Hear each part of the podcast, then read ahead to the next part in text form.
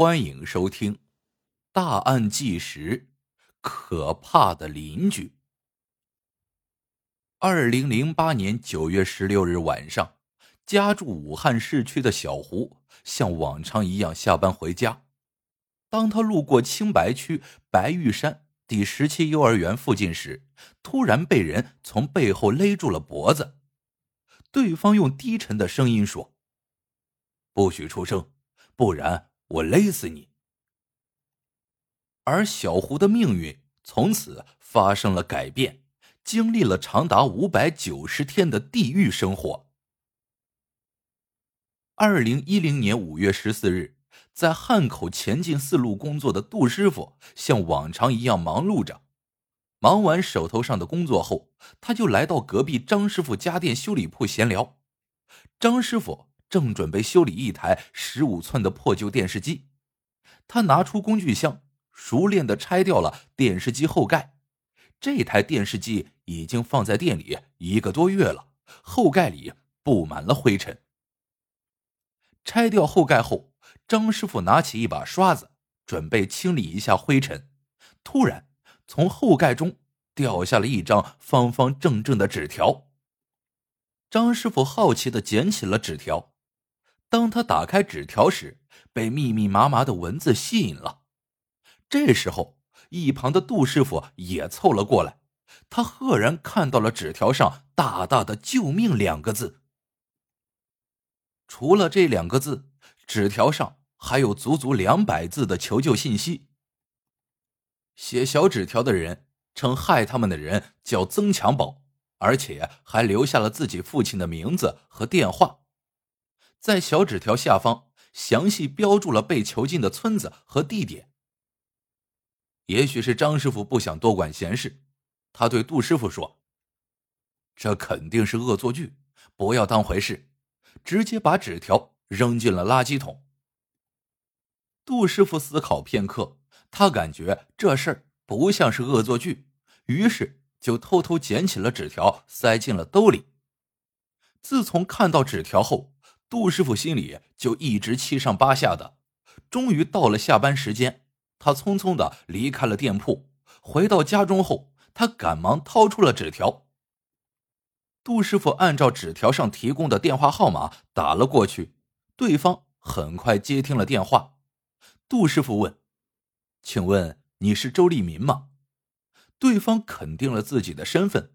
杜师傅把纸条上的求救信息一五一十的告诉了周立民。他听后非常震惊，因为他女儿。的确已经失踪快一年的时间了。但是当周立民听到杜师傅所说囚禁地点时，周立民起了疑心，因为杜师傅所说的地点就在自己所在的村子。周立民感觉对方是来诈骗的，然后直接挂断了电话。周立民自从女儿失踪后，一直在不停的寻找，能找的地方都找遍了，也没有找到。突然有人说女儿就在村子里，他死活都不愿相信，还认定对方是来敲诈的。被挂断电话的杜师傅更担心了，因为周立民承认自己女儿失踪的消息，看来这张纸条上说的都是真的。但是他也不明白对方为何要突然挂断电话。倍感不妙的杜师傅立马拨通了报警电话。半个小时后，警方找到了杜师傅，并拿走了那张神秘的纸条。也正是因为杜师傅的一个善举，拯救了两名花季少女。警方拿到纸条，确定位置后，直接带着多名警员来到了徐家湾。他们很快找到了纸条上所指的地点，这是农村的一处老宅，墙上爬满了绿藤，破旧的门上。锁着一把生锈的铁锁，很多村民听到警车声，都好奇的围了过来。周立民也是其中一名看热闹的村民。警方敲打了几下房门后，一直都无人应声，直接破门而入。走进院子里，到处都是杂草，看上去这里很久没有住人了。为了快速找到被困女孩，警员分头行动。他们小心翼翼的搜寻着每一间屋子。这是一座破旧的二层楼房，搜遍楼上楼下的所有房间后，并没有发现一个人。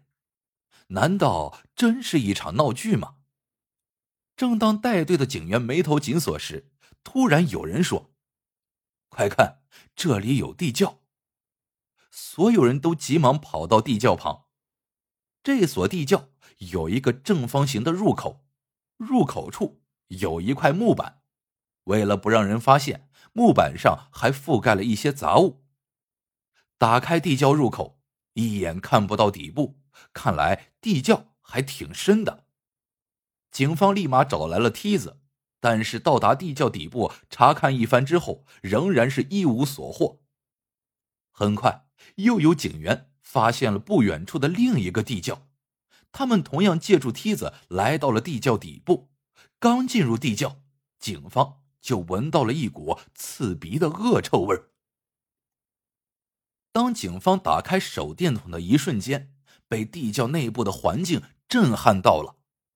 地上面到处都是方便面包装盒和零食袋子，还有人类粪便的恶臭味。地窖里有电视、热得快、水壶等一些生活用品。在地窖角落里，看到两名衣不蔽体的女孩。她们满身是伤，其中一名女孩已经奄奄一息，还发着高烧。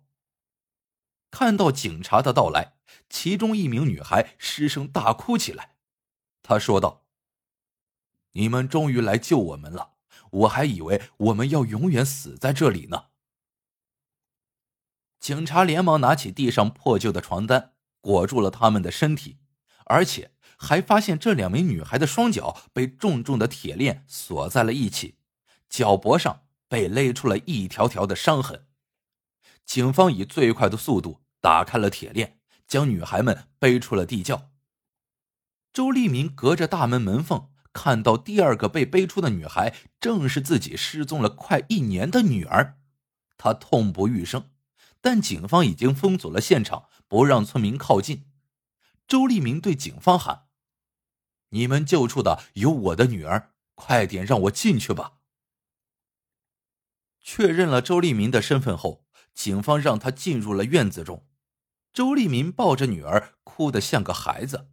很快就听到了救护车的声音，两名被困女孩都被抬上了救护车。经过医生的一番检查后，周立民的女儿除了一些皮外伤，并没有大碍，但她因为受到惊吓。精神有些恍惚。另外一名女孩就是我们开头提到的小胡，因为她已经被囚禁了长达五百九十天。因为地窖阴暗潮湿的环境，再加上曾强宝对她的殴打，背部的皮肤已经溃烂了。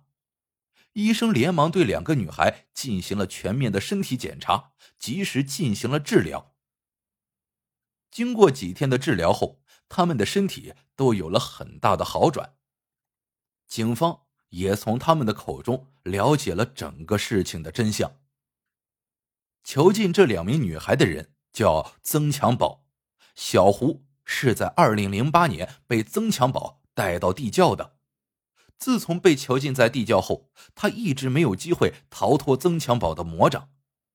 在这五百九十个日日夜夜中，小胡。受到了非人的待遇，曾强宝经常对他实施强暴，还会拳打脚踢，有时候一天还吃不上一顿饭。